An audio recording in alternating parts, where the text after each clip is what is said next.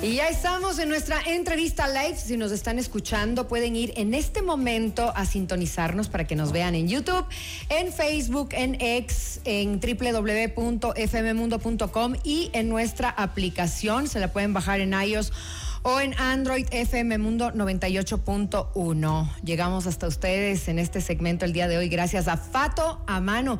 Despierta tus sentidos y alimenta tu alma. Hoy tenemos un tema que sabemos que va a ser incómodo hablarlo, pero es sumamente necesario. Y bueno, entre varios temas, yo creo que ese esté en el, en el punto más alto y es hablar de la muerte.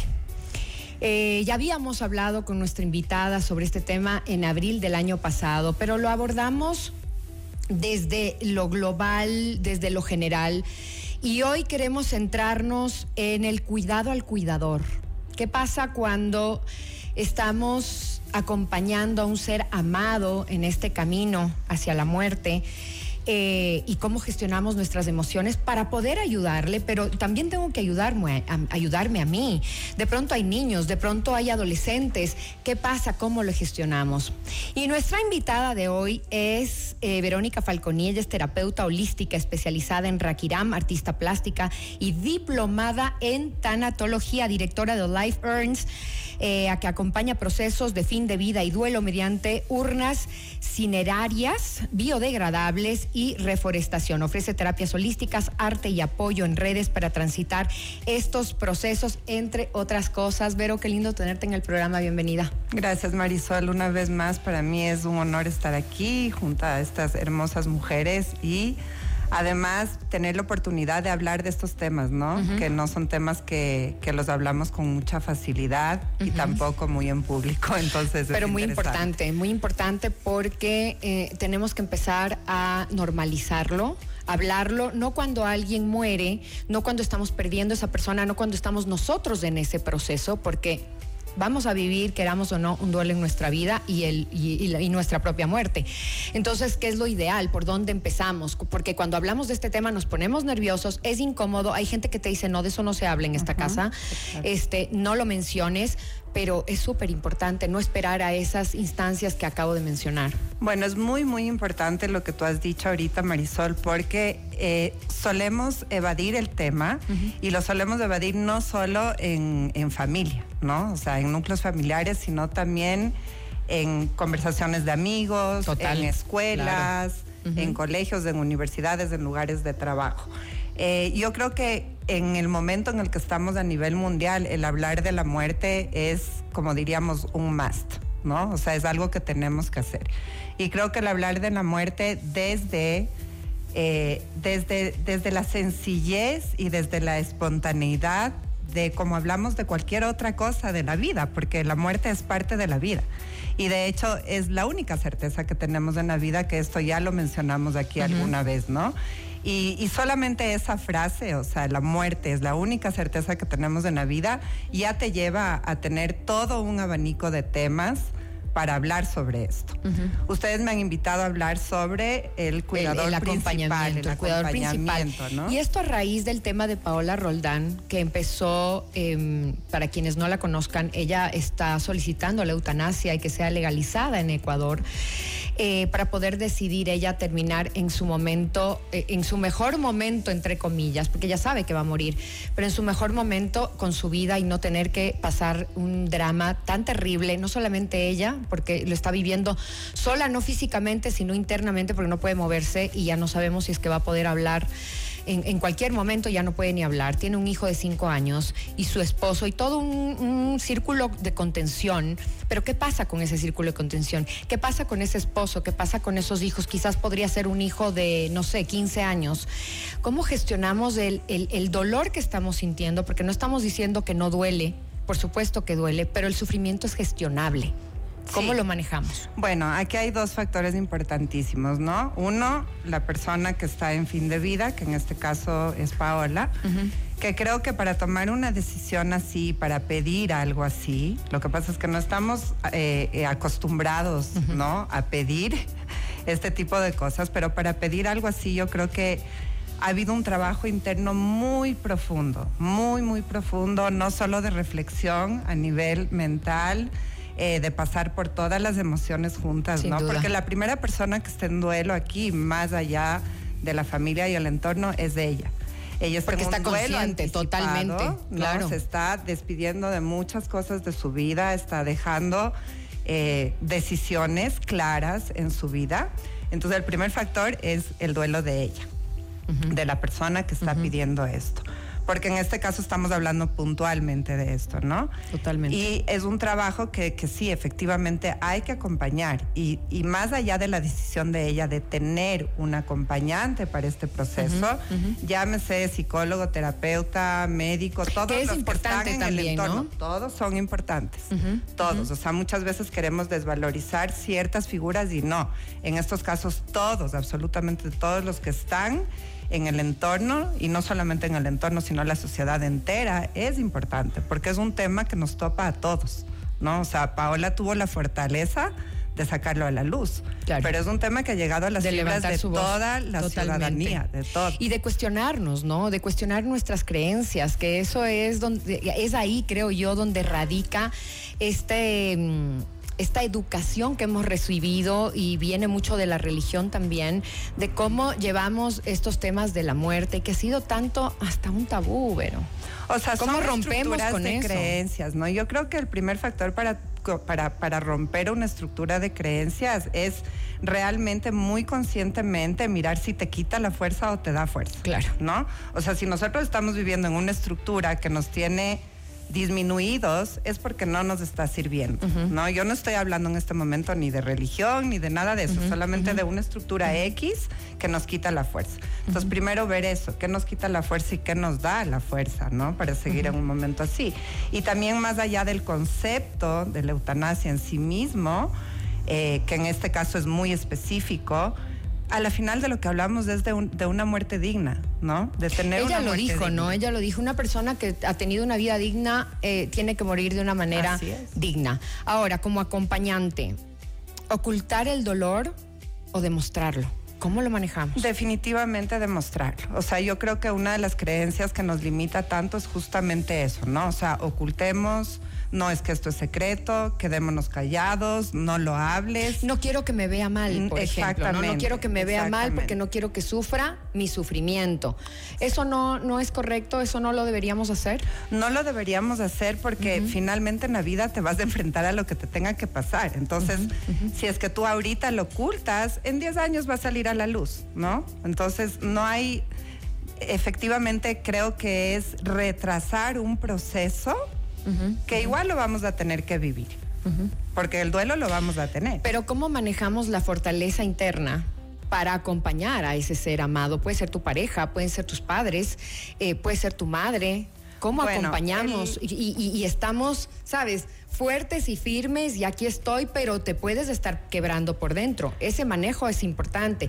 Se, te- Sí. se lo tiene que hacer con alguien, aparte, un tanatólogo, por ejemplo, una dula. es un- o sea, verás, los tanatólogos, las dulas, los acompañantes al fin de vida y al duelo, lo único que hacemos es acompañar a que la persona a través de sus propios recursos, o sea, primero acompañar a que descubra esos recursos, porque muchas veces no sabemos los recursos que tenemos como Claro. ser humanos y realmente tenemos todos en la vida tenemos recursos. Entonces es acompañar a mirar esos recursos, a sacarlos a la luz, a palparlos con tu propio ser, con tus propias manos y a que esos recursos te sirvan para resignificar después lo que tengas que resignificar.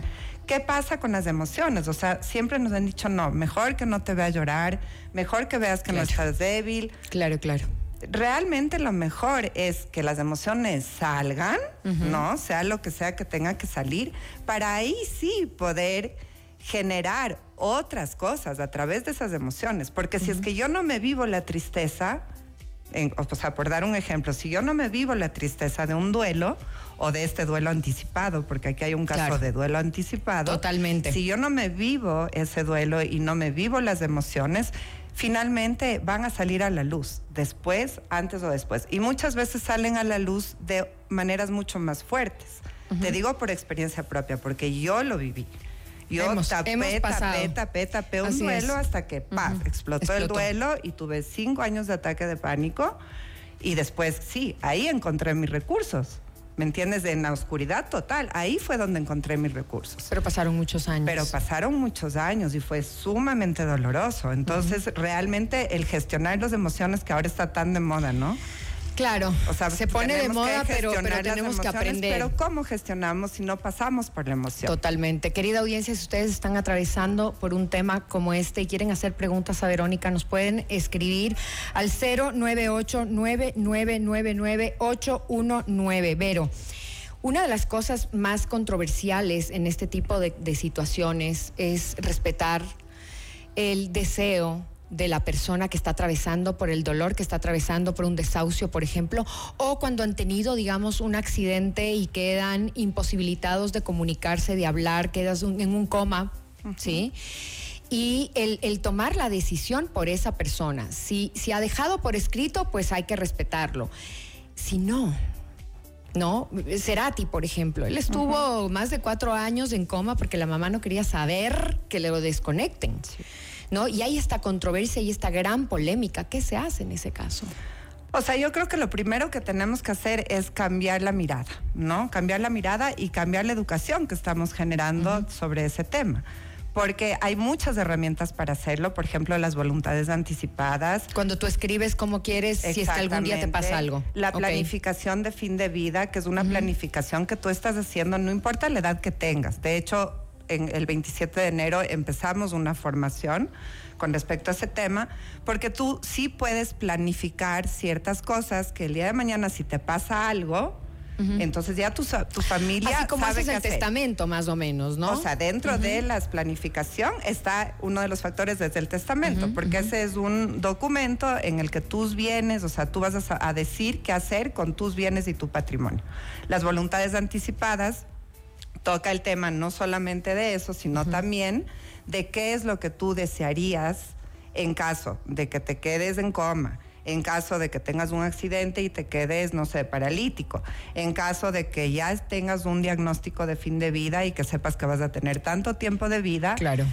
¿No? Entonces, aparte de eso, ¿cómo quisieras que sea tu funeral? tu velorio, si quieres ser cremado, si quieres ser enterrado. Entonces, todo eso abarca la planificación de fin de vida. Y claro, nos asusta, ¿no? Como decir, chuta, o sea, ¿cómo voy a planificar mi muerte? Pero no es de eso, no es planificar es tu muerte, es planificar tu vida para que el día que llegue ese momento no sea tan, tan, tan difícil para los seres que están a, que tu, están alrededor. a tu alrededor, que tienen que tomar decisiones que tú no ni las has hablado porque no quieres ni mencionar. Tenemos un mensaje de un oyente que dice, Vero, el duelo es un proceso de aceptación y no de resignación. El proceso de aceptación con mayúsculas es la oportunidad de expresar el dolor, mis lágrimas. Las lágrimas sanan el corazón. Los sentimientos que no expresas, lo expresa el cuerpo con enfermedad. Gracias a quien nos está escribiendo. Muchas gracias por ese comentario. así es, así es. De hecho, justamente eso es lo que hemos conversado, ¿no? O sea, es cómo gestiono yo mis emociones si es que yo no las conozco.